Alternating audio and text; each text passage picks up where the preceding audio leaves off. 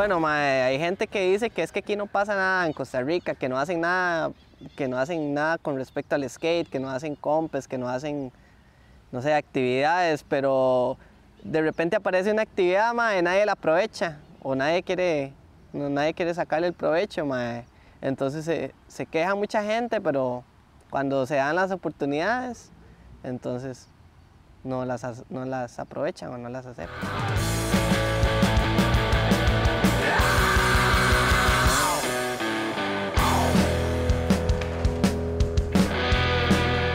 He tenido una buena expectativa, ma. Usted empieza a ver las fotos, las redes sociales y ve la aceptación de la gente, empieza a ver la cantidad de gente rodando, tomando las calles, este, aglomeraciones de skaters, tomando el tránsito cada vez más ma, por todas esas calles así a lo largo.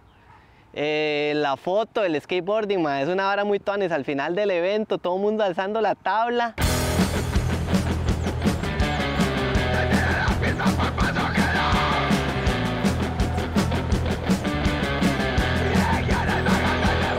Darle, mae, que reúna, se reúna toda la comunidad y hagan actividades y ves tricks y ver a la gente motivada y mae, la gente tirando trucos por allá, los maes volando y la vara. Una, una cerdada y uno disfruta, mae, la pasa muy bien con los compas. Se lleva, mae, conoce gente de otros lados, pero eso lo tuanis, ¿verdad? Porque se, se reúne como en, en las comunidades los compas y, se ponen de acuerdo, se coordina y se viene hasta acá, hasta Chepe Centro, donde pasa toda la trayectoria de un punto a otro por diferentes puntos y celebrar ahí con todo mundo.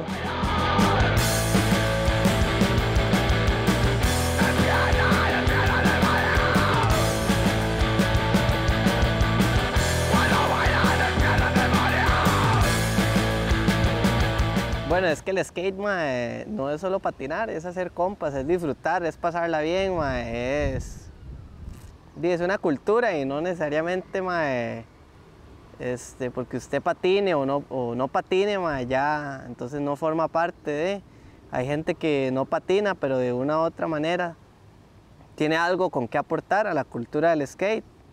Entonces, no hay como que cerrarse mucho en esa vara, sino que darle un toque más de aire a otras posibilidades, mae, otras cosas alternativas que puedan mejorar de una u otra manera la cultura del skate. Que es así, así lo veo yo de Tuanis, mae.